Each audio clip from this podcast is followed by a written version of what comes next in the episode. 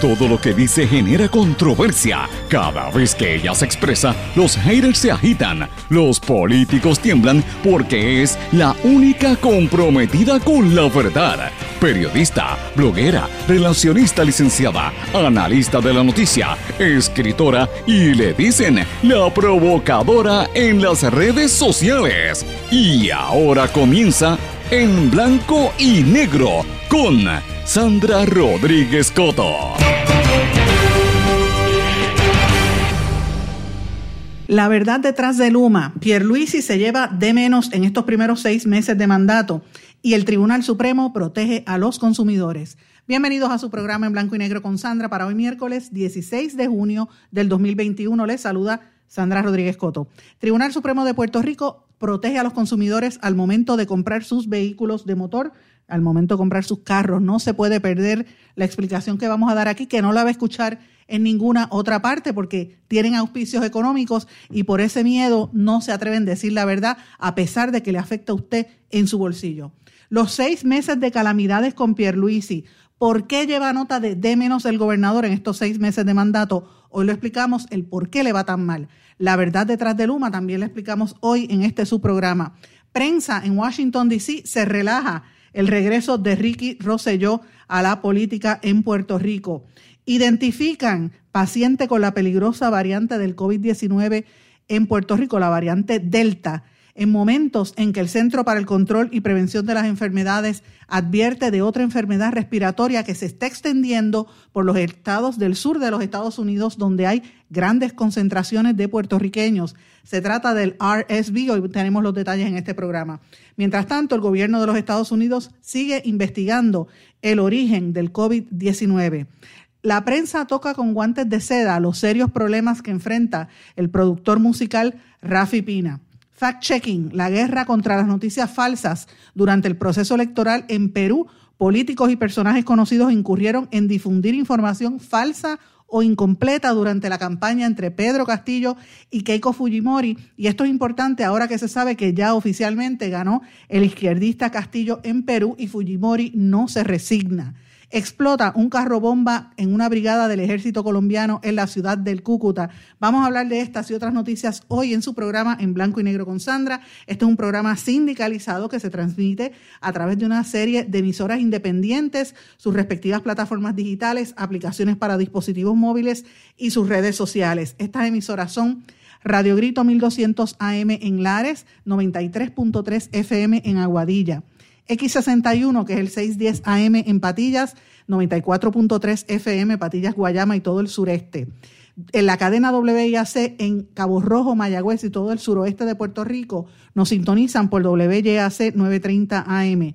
Desde Isabela y el área norte nos sintonizan por WIS Huiza 1390 AM y completa la cadena de WIAC el 740 AM desde la zona metropolitana. También nos sintonizan a través de WLRP 1460 AM Radio Raíces, La Voz del Pepino en San Sebastián. Este programa se graba, se mantiene en formato de podcast en todas las aplicaciones.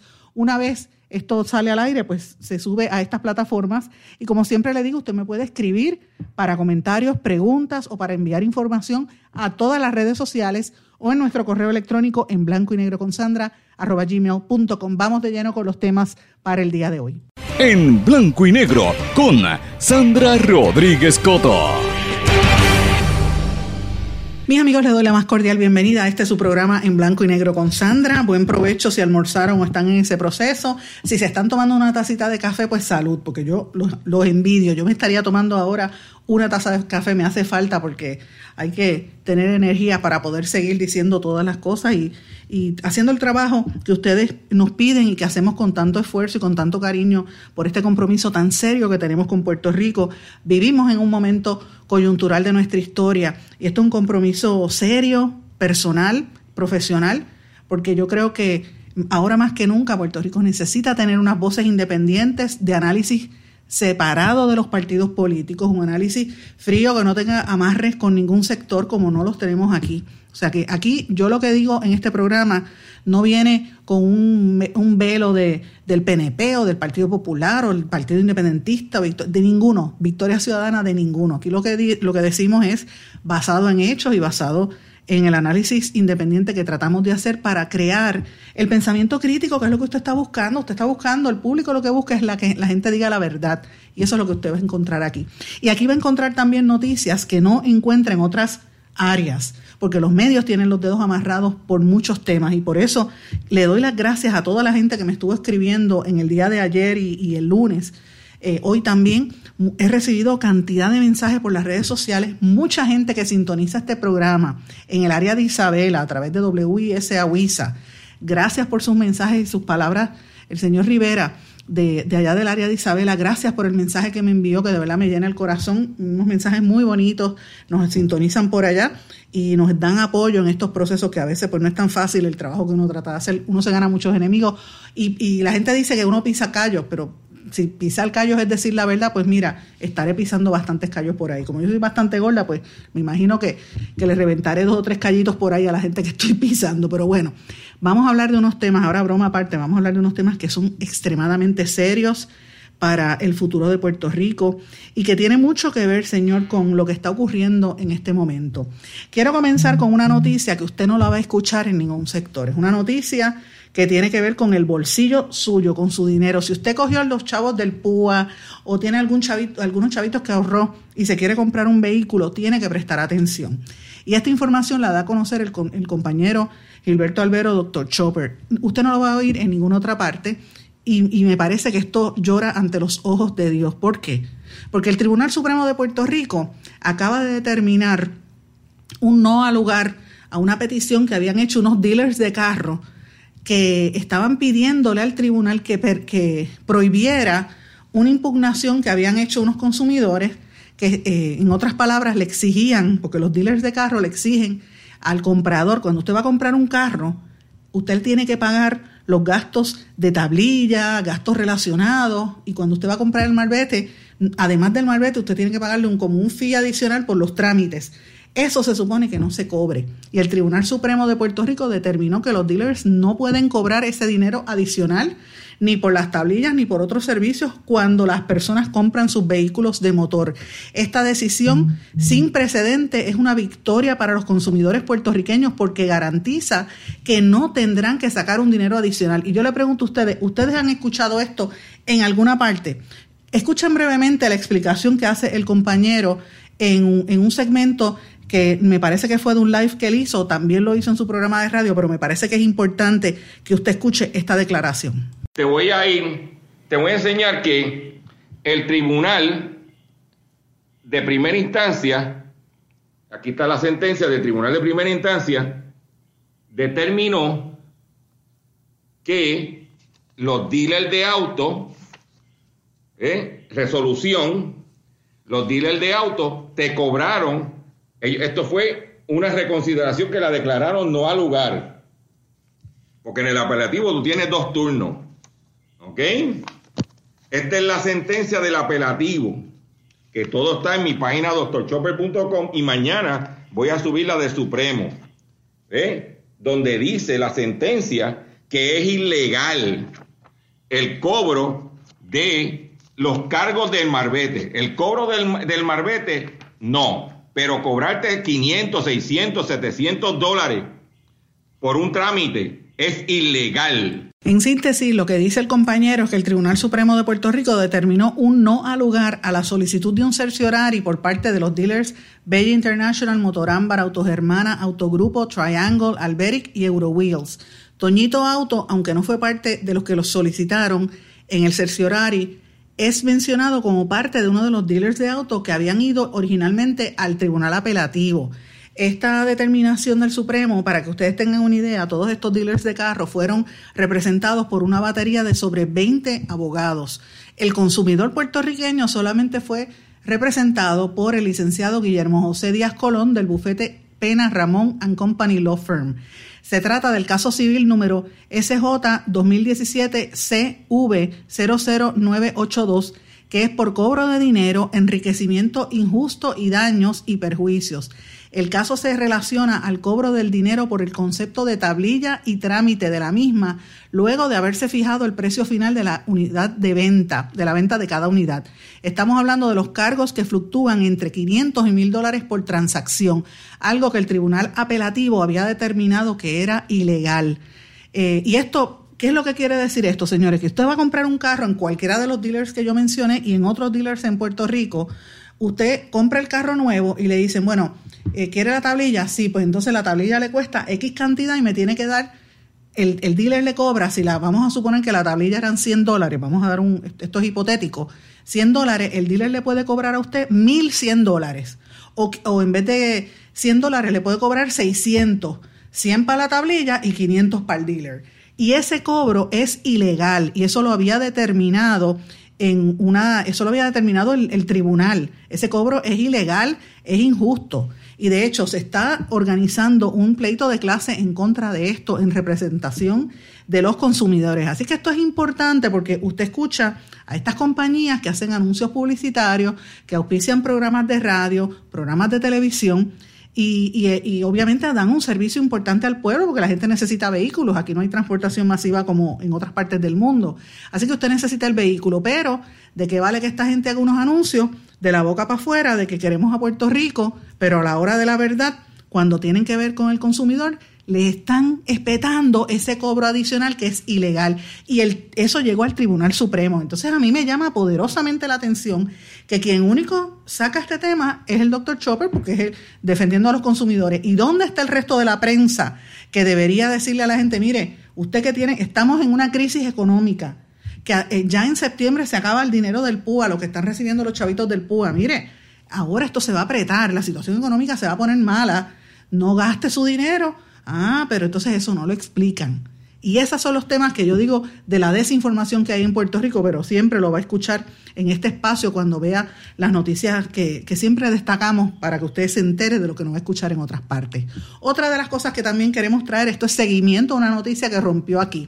Ustedes recordarán que tuvimos en este espacio la semana pasada una entrevista con Samuel Almodóvar, que es un aspirante al, al, puesto que había dejado vacante Antonio Tony Soto en la Cámara de Representantes, que ustedes recordarán que el Partido Nuevo Progresista juramentó en horas de la noche a Ángel Morey, el, el hijo del ex secretario de la gobernación del mismo nombre, broker que tiene un historial de querellas en su contra por haber defraudado por casi 3 millones de dólares a su cliente, una persona que está siendo objeto de pesquisas a nivel federal por fraude y, por, fraude electoral, dicho por miembros del Partido Nuevo Progresista que le radicaron declaraciones juradas. Recordarán que nosotros presentamos evidencia de esas declaraciones juradas. Pues mire, resulta ser que este señor Samuel Almodóvar, que había impugnado el cargo al cual juramentó Ángel Morey en la Cámara de Representantes, ahora mismo está amenazando con que va a acudir a los tribunales y según tenemos entendido, esa, esa determinación se puede tomar en las próximas horas, si es que no se ha tomado ya. Esto de lo que se trata es de un proceso ilegal donde el mismo Partido Nuevo Progresista violentó sus reglamentos, no le dio las oportunidades a, los otros aspirantes al cargo y este señor está siendo representado por un ex eh, secretario general del PNP y ex vicealcalde de Bayamón, el licenciado eh, Marrero, Ángel Marrero. Así que estamos hablando de PNP entre PNPs. Eh, y evidentemente la, la Comisión Estatal de Elecciones determinó que no iba a asumir jurisdicción en esa impugnación de, Samuel Almodóvar. O sea, la, Comisión Estatal de Elecciones se lavó las manos para no entrar en ese dimidirete y le soltó el tostón al PNP. O sea que ahora, evidentemente, este, este, este señor va a tener que acudir a los tribunales. Él dijo que había acudido a la Comisión Estatal de Elecciones porque la información que había hecho el partido era incorrecta, pero el secretario general actual del PNP, Carmelo Ríos, dijo que la colectividad certificó como único candidato a Morey porque aunque se activó un comité de quejas y agravios, Almodóvar no cumplió con la entrega, la entrega de los endosos requeridos. Esa es parte de la, de la queja que hay, porque Almodóvar dice que le exigieron casi un 60% eh, de votos de endosos versus por ejemplo, un candidato a la gobernación que lo que le piden es un 4%.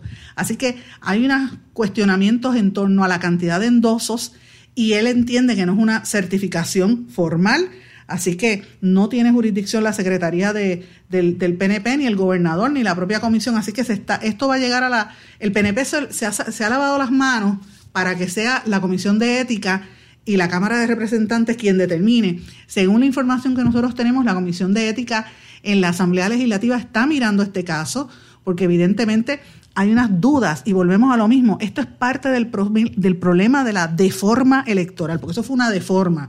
Recordemos el proceso. Primero las primarias que se tuvieron que hacer en dos fechas. Después el revolú con, con los, los, maletines, Java y todo lo que pasó en las elecciones. El problema en la elección de Aguadilla, en la elección de Guánica, en la elección de San Juan, por mencionar algunas nada más. Y esto todavía sigue dando de qué hablar. Así que estamos hablando de, un desastre a nivel electoral en Puerto Rico, que me parece que es súper importante que estemos hablando en, detalle y en detenimiento, y con detenimiento, porque de eso es que se trata. Pero bueno, lo que me trae, mis amigos, a un poco tratar de, de resumir lo que hemos estado viviendo en estos meses. Nosotros cuando miro lo que sucede a nivel electoral, miro lo que está pasando con el COVID, miro lo que está pasando en Puerto Rico, pues uno tiene que concluir que estos primeros seis meses del año han sido peores que cualquier otra época en los 100 años, en los más de 100 años que lleva Puerto Rico de relación con los Estados Unidos. Y usted va a decir, qué exagerada eres, Sandra. Mire, son seis, pues yo no soy exagerado. ¿Usted sabe por qué? Porque nosotros llevamos seis meses de calamidades con un gobernador que había prometido unas cosas que no está cumpliendo. Y vivimos unas calamidades pensando, y la gente venía con la esperanza de que esto iba a cambiar, de que esto iba a mejorar. Que si no ha habido más protestas en la calle, mire, porque hay, está, hay, hay dinero de la tarjeta del PAN, hay dinero del PUA, y la gente todavía, todavía al día de hoy, pues no todo el mundo está saliendo porque estamos en medio de la pandemia, pero de lo contrario, yo le aseguro que la gente estaría allá en la calle protestando porque la gente está harta. La situación ha sido muy fuerte y no hay la menor duda de que Pierluisi ha sido la mayor decepción de mucha gente. Algunos dirán que es que el problema es que a Pierluisi le tocó el tostón y que Puerto Rico tocó fondo y que la quiebra de Puerto Rico en este momento es que nos está haciendo la crisis más grande. Pero la realidad es que Pierluisi tiene en sus manos la oportunidad de manejar lo que quizás sea la mayor cantidad de dinero que ha entrado en este país desde la época de Operación Manos a la Obra en los años 40 y 50.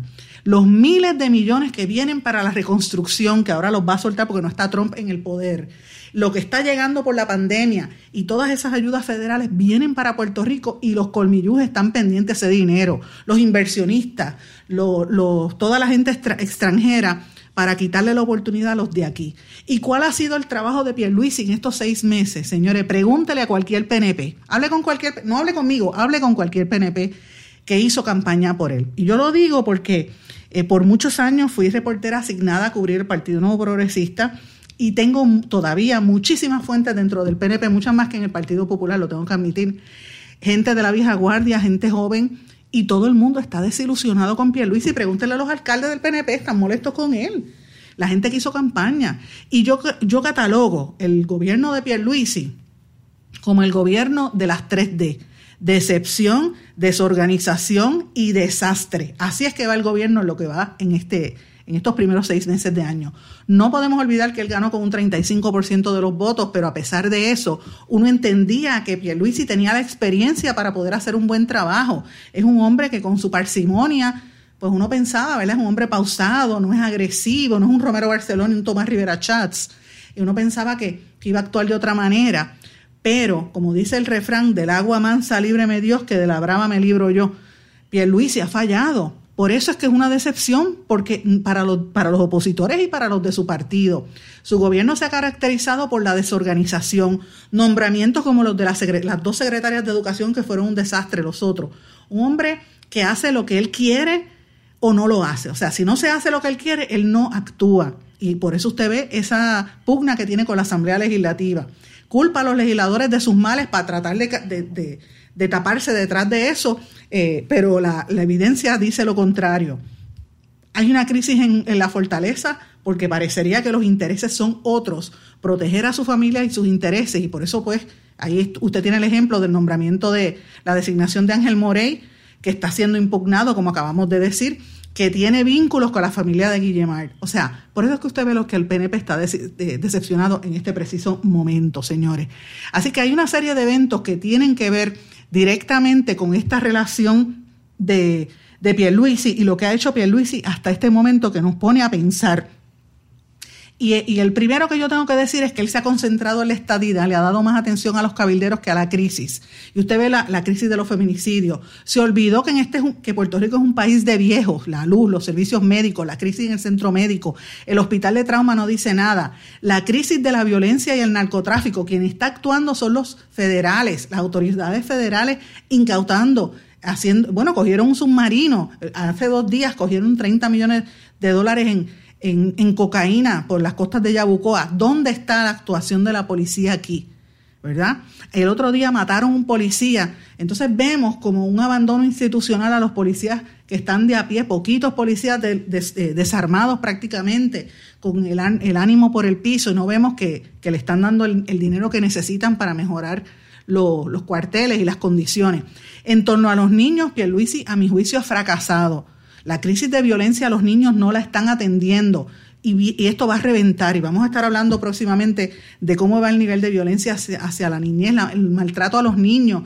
Todo este asunto de la educación virtual se ha manejado con un desdén de su parte, o sea, 24 mil estudiantes se colgaron.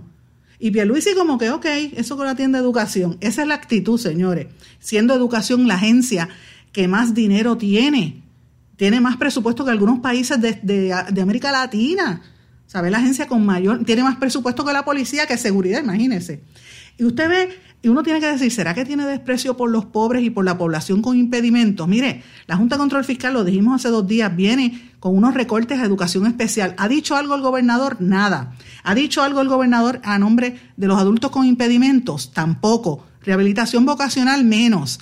Es un desprecio absoluto por la cultura y la educación. Está callado y fomenta la destrucción de la Universidad de Puerto Rico, aunque dijo que le iba a dar unos fondos, pero miren todo lo que le van a recortar a la universidad y aprueba y él apoya lo que dice la lo que dice la Junta de Control Fiscal.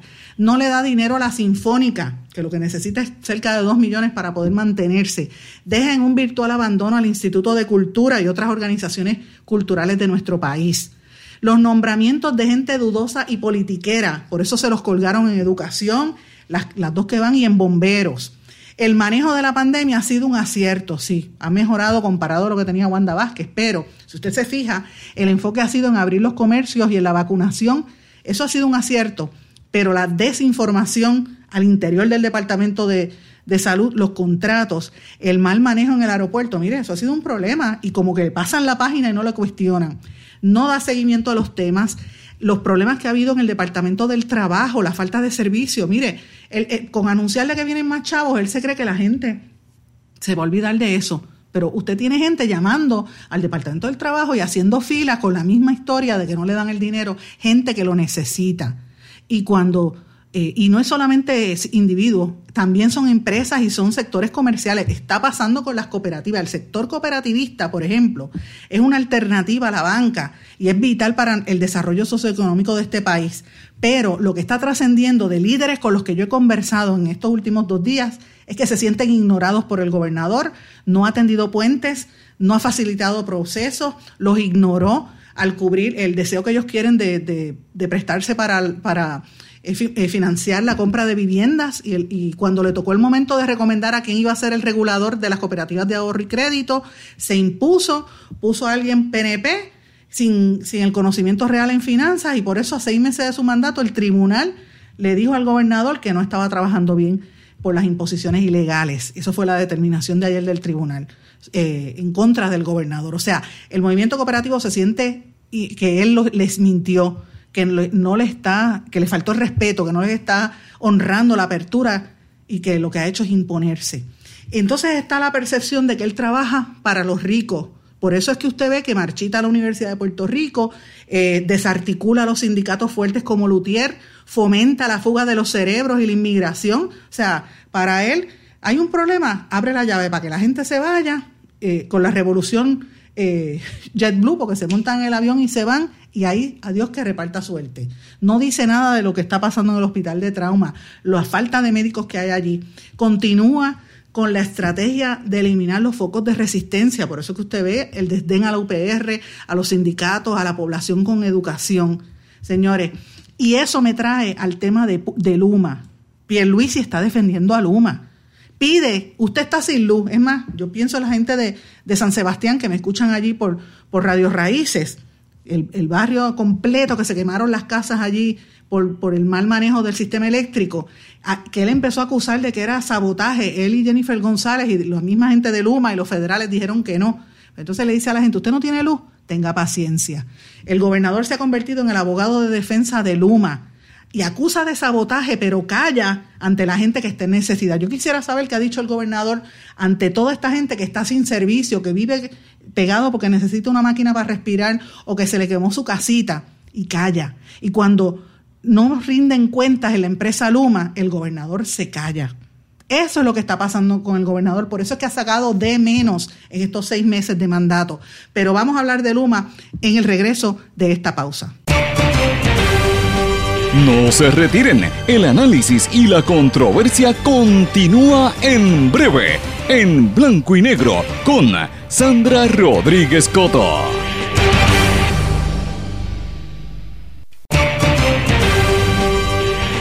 Y ya regresamos con el programa de la verdad, en blanco y negro, con Sandra Rodríguez Coto. Y regresamos en blanco y negro con Sandra. Bueno, antes de irnos a la pausa les dije lo que yo entendía que ha pasado con Pedro Pierluisi en estos seis meses de mandato, que a mi juicio, ¿verdad? Según las ejecutorias y lo que dicen los mismos del PNP, los mismos alcaldes del PNP, legisladores que están enfogonados con el gobernador y muchos seguidores del, del Partido Nuevo Progresista, y sin contar con la oposición, el resto de los partidos piensa más o menos lo mismo. Sacó una D menos hasta ahora, si fuéramos a evaluar sus ejecutorias. Pero Pierluisi, como dije antes de irnos a la pausa, se ha convertido en, en, el abogado de defensa, ya no de la Junta de Control Fiscal, porque se sabe que él trabajó para la Junta de Control Fiscal, sino que ahora es el abogado, prácticamente el portavoz, el cabildero, el relacionista profesional y el portavoz de Luma.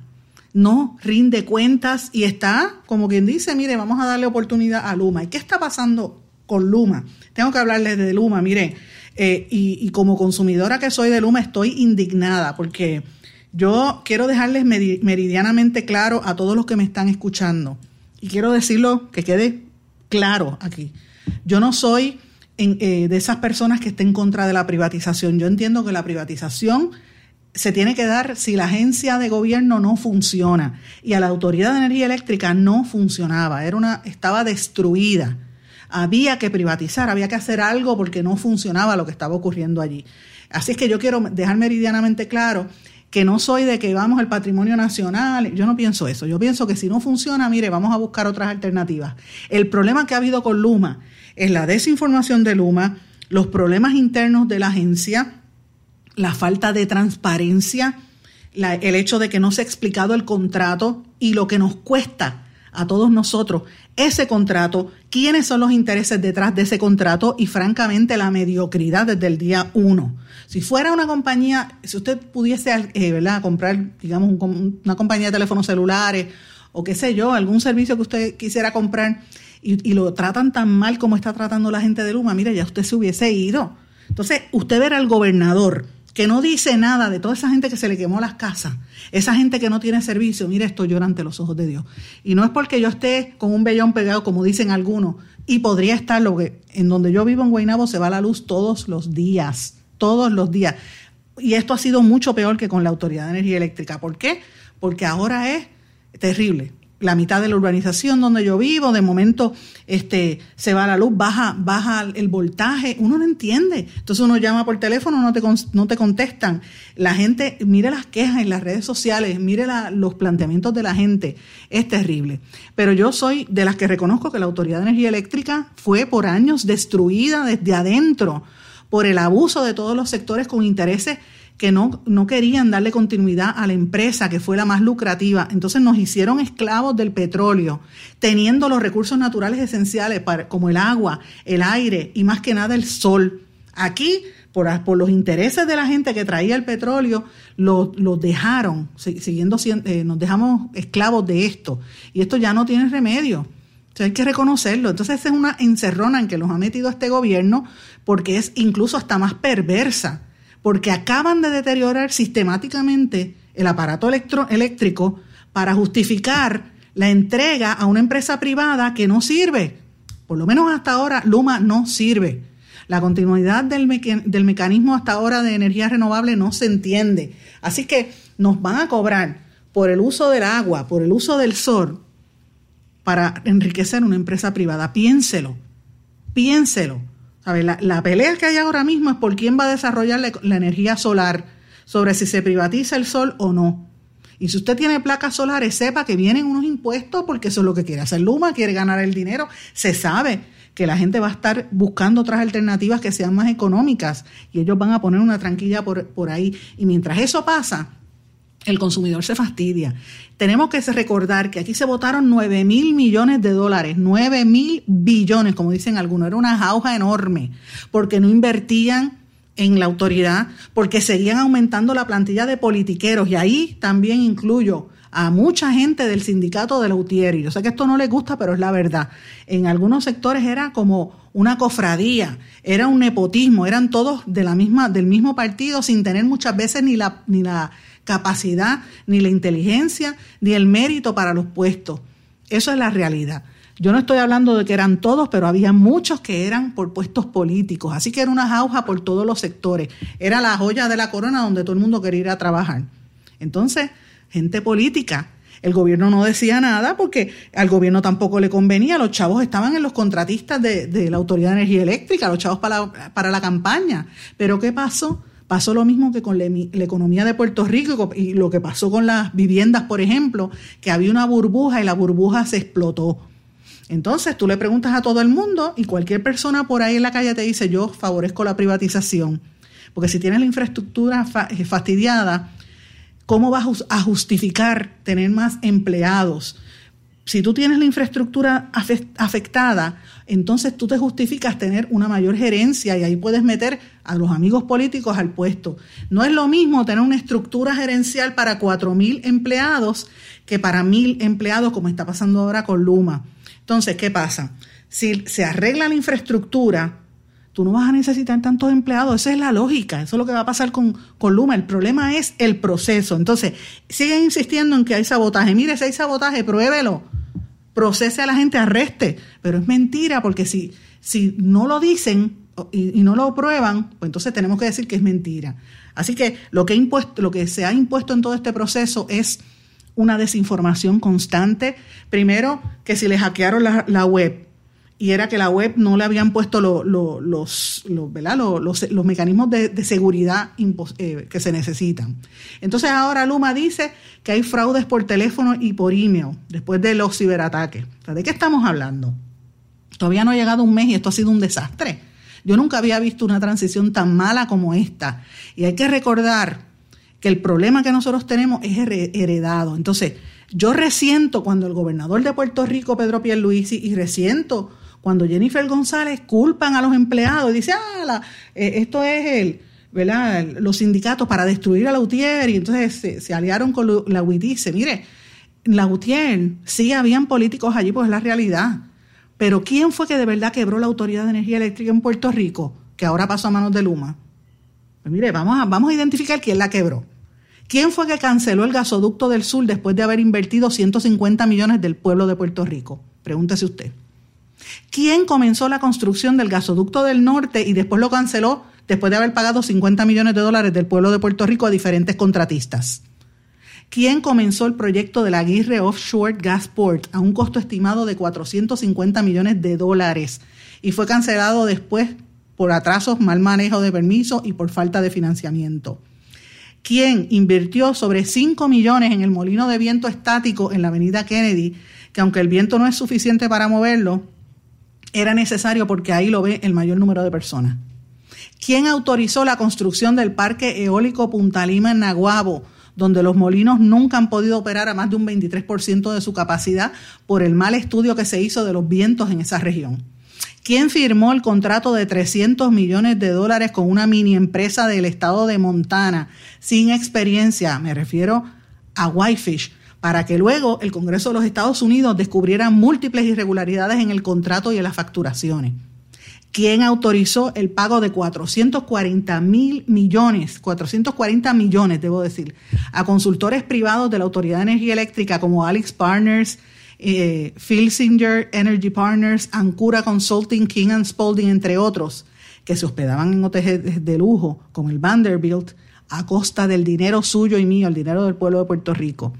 ¿Quién autorizó pagos fraudulentos de miles de millones de dólares a suplidores de combustible de energía eléctrica?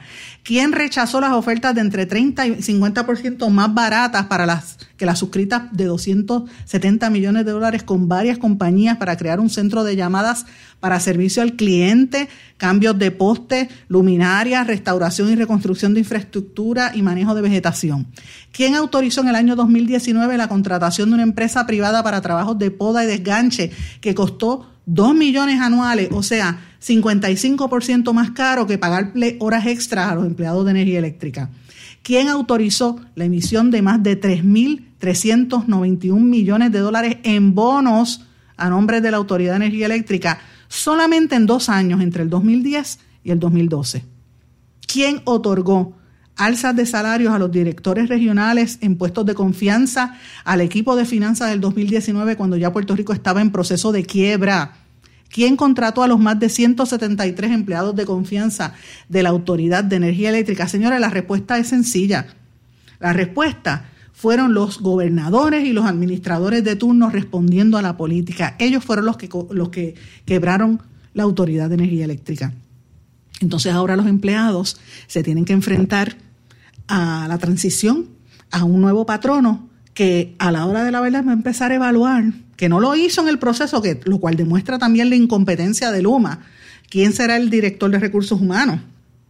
Que se debe estar ganando un billetal según ¿verdad? el informe con fondos públicos puertorriqueños y ahora está reevaluando a quién contrató porque se ha dado cuenta que muchos de los que contrataron no tenían la experiencia. Yo quiero que ustedes escuchen parte de una información que me envió un empleado de la autoridad sobre el proceso de la transición a Luma. Escuchen esto que les voy a compartir a continuación. Para que tengan conocimiento, miren lo que está haciendo Luma. Luma está ahora en un plan de reclasificación de plazas. ¿Por qué? Porque han habido supervisores, que han hecho gente supervisores que no han sido celadores, celadores. Y cuando chequean el expediente, la plaza de supervisor requiere que tú haya sido por lo menos técnico de línea eh, eléctrica, tanto en transmisión y distribución como en, líneas de, alto voltaje. Y hay personal que se acomodaron en esas plazas por, por los requisitos que ponían ellos en la, en la, en, lo, en la paginita y como se ha dado cuenta que han metido las patas en un montón de eventos, ahora creo que aguantaron todo y van a reorganizar las plazas. O sea, que si tú fuiste, eres supervisor de línea y no tienes el, ni un curso de celador ni nada, te van a reclasificar tu plaza y te van a poner como un groundman, te van a bajar el sueldo del groundman y no puedes hacer nada, tienes que quedarte callado o renunciar. Dicho por un empleado de Luma, ya han cogido dos supervisores de diferentes técnicas y los han bajado. Y están que se muerden. Yo me alegro porque esos fueron los primeros sapos y charlatanes que se fueron con Luma.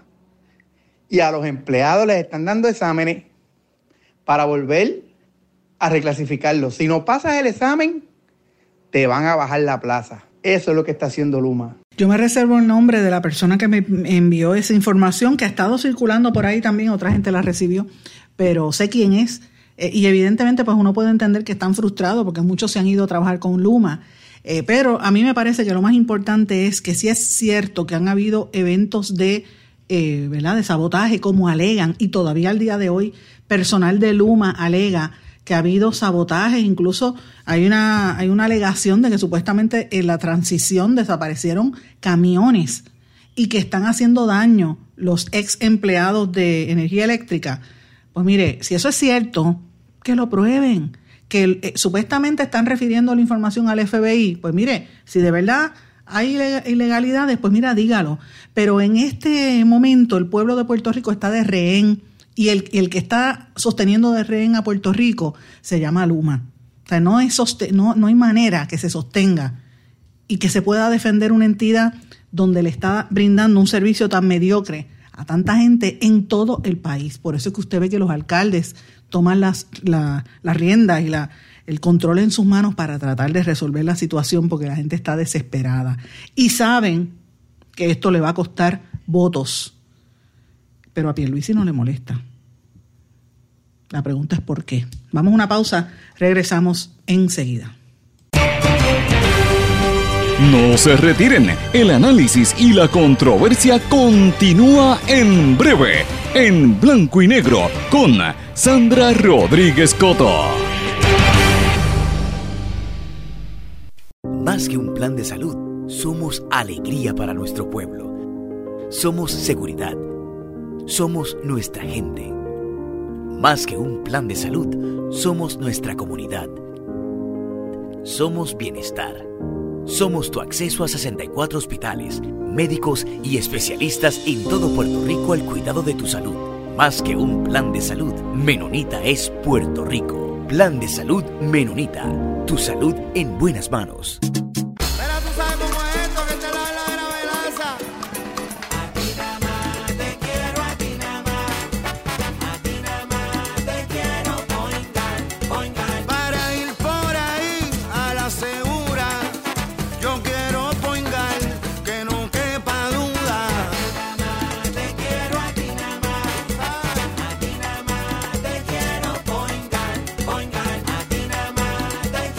Quiero Point Guard. Quites el dolor de cabeza con sus obligaciones de contabilidad con los servicios que presta Villalba y Villalba Company. Directo, personal y con sensibilidad humana. Lo que se busque un verdadero asesor de contabilidad para todo tipo de servicio de contabilidad, pago de IBU, pago de nómina, informes trimestrales y anuales y otros. Ofrecen servicio directo personalizado. Villalba y Villalba Company. Para orientaciones, su teléfono el 939-336-5774. 939-336-5774. 5774. Y ya regresamos con el programa de la verdad en blanco y negro con Sandra Rodríguez Coto. Regresamos a esta parte final en blanco y negro con Sandra. Bueno, mis amigos, en estos días ha estado circulando la fotografía de ese grupo de gente que se, que le, se ganaron la loto y les van a dar un salario de casi 200 mil dólares al año para supuestamente ir a cabildear por la estadidad, que imagínense eso, cualquiera está feliz. Eh, por eso, pues han estado circulando la fotografía, he visto 100 mil memes de burlas a esto, eh, en momentos donde en Estados Unidos, pues prácticamente el, la administración de Biden está hablando a favor de, de, de mantener la colonia eh, y de alguna manera revivir o mantener vivo eh, una, alguna versión del Estado Libre Asociado. Así que me parece interesante lo que se está viviendo en Washington y la desilusión que han enfrentado muchos estadistas en ese proceso, pero me llama también poderosamente la atención la manera en que yo, uno diría que la prensa en los Estados Unidos le está cogió de punto a Ricky Rosselló y se lo está gufiando.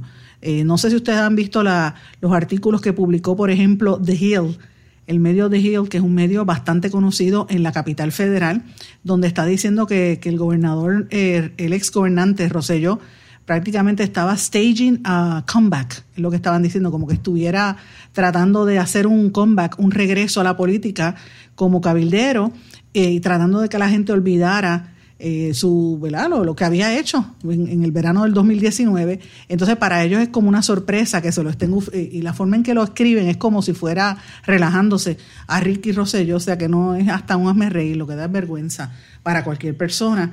Y evidentemente, pues ellos están hablando de, empujar el, proyecto de Jennifer González. Pero bueno, nada pasa, señores.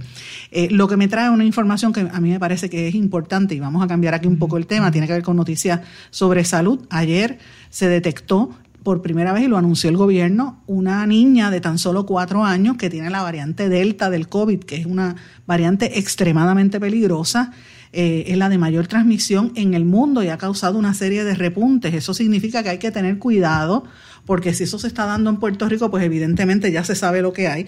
Eso era, eh, era de esperarse, porque aquí han abierto prácticamente todo. El secretario de Salud está haciendo un llamado a la calma, a la gente que se vacune y que pues trate de mantener el distanciamiento social. Yo he visto fotografías de cosas que han ocurrido en, por ejemplo, el otro día vi en un negocio allí en Río Piedra, ayer una fiesta que yo decía, pero ¿qué es esto? Ni que fuera la fiesta de la calle San Sebastián, todo el mundo uno encima del otro, como si no hubiese habido ninguna pandemia. Es una situación de, verdad extremadamente sorpresiva de, de, que estén manejando esta situación así. Y yo pues hago el llamado desde aquí nuevamente a que usted se proteja, tenga cuidado, porque no estamos para para que haya otro repunte, eso sería fatal para la economía de Puerto Rico el que tengan que volver a cerrar porque hay muchos casos. Así que además de eso, usted tiene que cuidarse y cuidar a los suyos. Recuerde que aunque usted se haya puesto las dos vacunas, eso no es un 100% de garantía. Hay gente que con las vacunas ha cogido el COVID, así es que tiene que tener cuidado. Pero bueno, aparte del COVID, yo les reitero lo que había, lo que había mencionado en mi programa del domingo, que el Centro para el Control y Prevención de las Enfermedades en los Estados Unidos está advirtiendo sobre la rápida extensión del RSV en los estados del sur de los Estados Unidos. El virus es una enfermedad respiratoria, virus sincitial, así como le llaman, que está repartiéndose pero de una manera vertiginosa en estados como la Florida, Georgia, Mississippi, Texas, Kentucky, Carolina del Norte y Carolina del Sur. Y en algunos de esos estados, particularmente Florida, Georgia y las Carolinas, ah, y obviamente Texas, hay, unas grandes concentraciones de puertorriqueños que están mudándose para allá o que viven allá.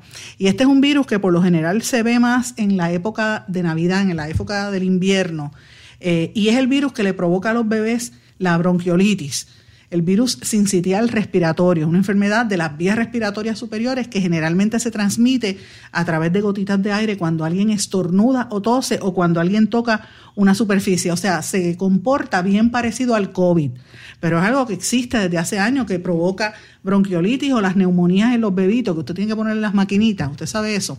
Pero que puede desarrollar, además de tos, dolores de cabeza y secreción nasal, también fiebre y en algunos momentos mayores o más fuertes, irritabilidad, pérdida de apetito, letargo y otros.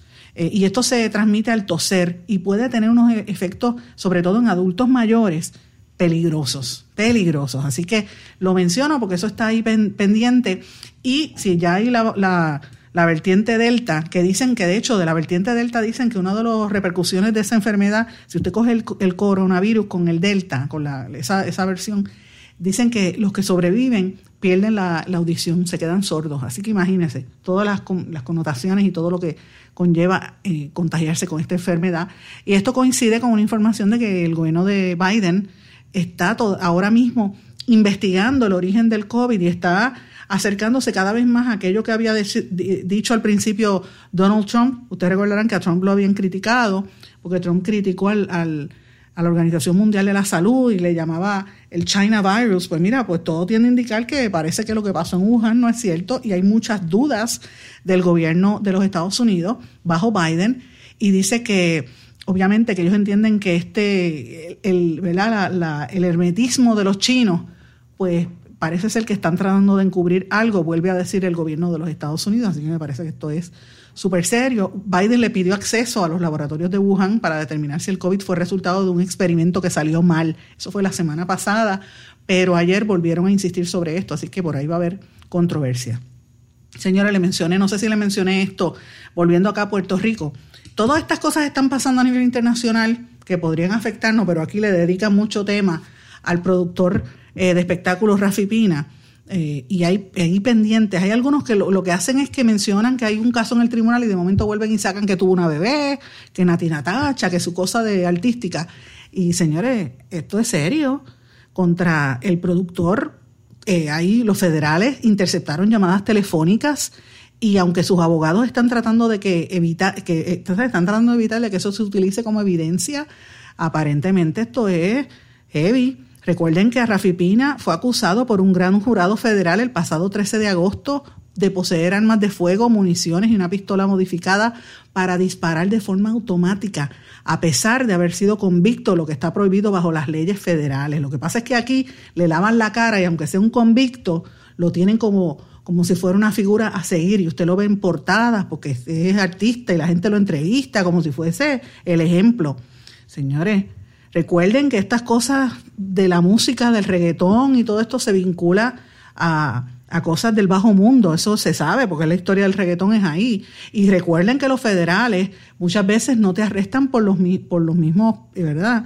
Eh, cosas que están investigando. Yo siempre pongo de ejemplo, eh, ¿cómo se llamaba aquel? Este, todos estos mafiosos que a veces para la gente de la mafia eh, los cogían por evasión contributiva, por otras cosas así. Así que veremos. Este caso de, de Rafi Pina pica y se extiende, señores. Hay que estar pendiente a esta situación y a mí me sorprende cómo siguen utilizándolo como si fuera un ejemplo para la sociedad. Increíble sobremesa sobre esto, señores. Bueno, quería mencionarle eh, brevemente lo que pasó ayer. Se confirmó la elección en Perú del izquierdista Castillo, que ha habido, ustedes recordarán que son unas elecciones extremadamente cerradas. Eh, y, él ganó, ganó sobre Keiko Fujimori, eso ha provocado muchísima molestia allá en, en Perú, la gente está indignada, eh, pero obviamente, y, más que nada los, Fujimoristas están indignados por esas elecciones presidenciales, porque se impuso la izquierda, que hay algunos, allí en, Perú, pues todo lo que sea centro o centro izquierda lo acusan de ser sendero luminoso. Este, ¿Cómo es que le llaman los terrucos? Creo que es que le llaman, eh, un término peyorativo. Así que evidentemente lo que se va a ver en el país suramericano es una división, eh, un partido, un gobierno eh, prácticamente dividido por la mitad y está muy, muy fuerte. Ayer leí unas expresiones, escuché parte de un audio donde el expresidente de, de Uruguay, Pepe Mujica, le dice a Pedro Castillo, el peruano, le dice, mira, no caigas en el autoritarismo, apuesta al corazón de tu pueblo, no le mientas si no puedes hacerlo, dilo con, franqueza. Si te equivocas, acepta tu error y pide perdón. Me doy cuenta que estás lleno de esperanzas y eso es hermoso. Vas a tener dolores de cabeza y noches de soledad, porque no es sencillo torcer el rumbo de la realidad a favor de los más débiles, dijo Pepe Mujica. Evidentemente es un triunfo para la gente pobre eh, y para los indígenas, pero para, para los que favorecen el neoliberalismo y los más de centro derecha, pues esto es un golpe a sus deseos de mantener el control. Así que vamos a ver bastante controversia ahí. Ojalá que esto no desencadene en violencia como está pasando en Venezuela. En Colombia en Venezuela también pasó, pero lo que está pasando ahora mismo en Venezuela sigue cada día peor. Eh, ya están asociando lo que sucede en Venezuela, eh, perdón, en Colombia, a lo que sucedía en la época del narcotráfico. Porque, señores, están, no solamente están matando y desapareciendo gente que protesta contra Iván Duque, sino que también están apareciendo eh, eh, carros bomba. Están poniendo carros bomba en diferentes áreas. Explota un carro, eh, un carro bomba de una brigada del ejército colombiano en la, en la ciudad de Cúcuta. Y eso pues tiene a la gente sumamente preocupada por esta situación. Lo que me trae un tema, eh, y voy a ser breve sobre esto, es el tema sobre la desinformación y el rol de la prensa, ¿verdad?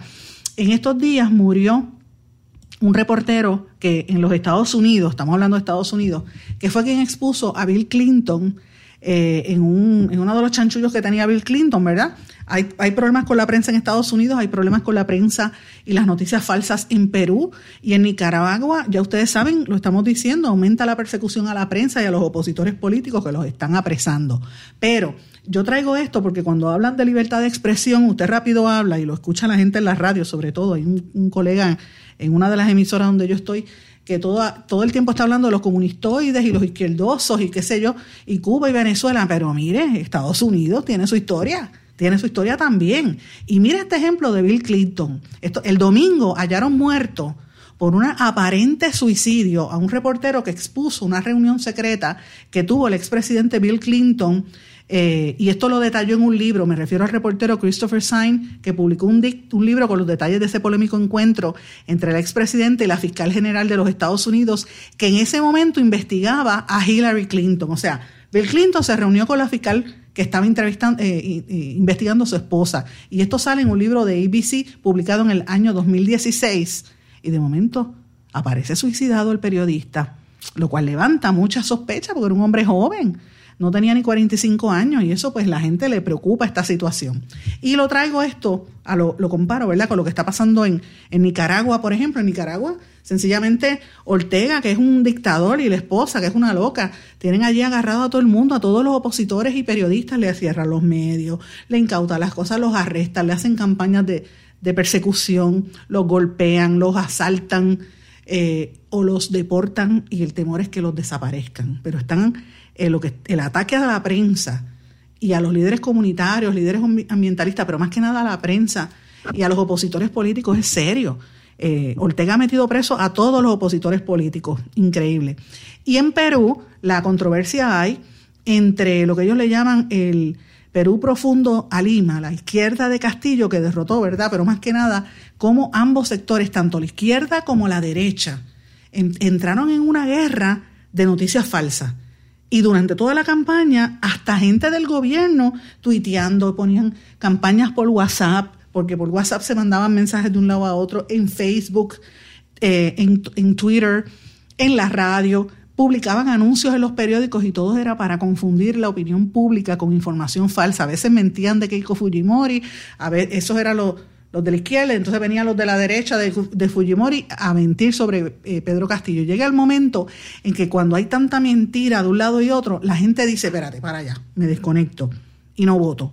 Y yo creo que eso fue ¿Y por qué yo traigo todo esto? Porque eso yo creo fue lo que pasó aquí en Puerto Rico. Llegó un momento que la gente dijo, ya me harté, no voy a votar. Estoy en pandemia, no voy a votar. Y por eso hubo tanta división y Puerto Rico terminó con un gobernador que no llega ni al 35% de los votos. Y así ato yo la discusión de este programa con lo que comenzamos al principio, de qué ha pasado en estos primeros seis meses del año en Puerto Rico. Yo lo planteo para que usted analice si está de acuerdo conmigo, me deja saber, si está en desacuerdo también, agradeceré sus comentarios en todas las redes sociales o en nuestro correo electrónico en blanco y negro con sandra. Que pasen todos muy buenas tardes y será hasta mañana.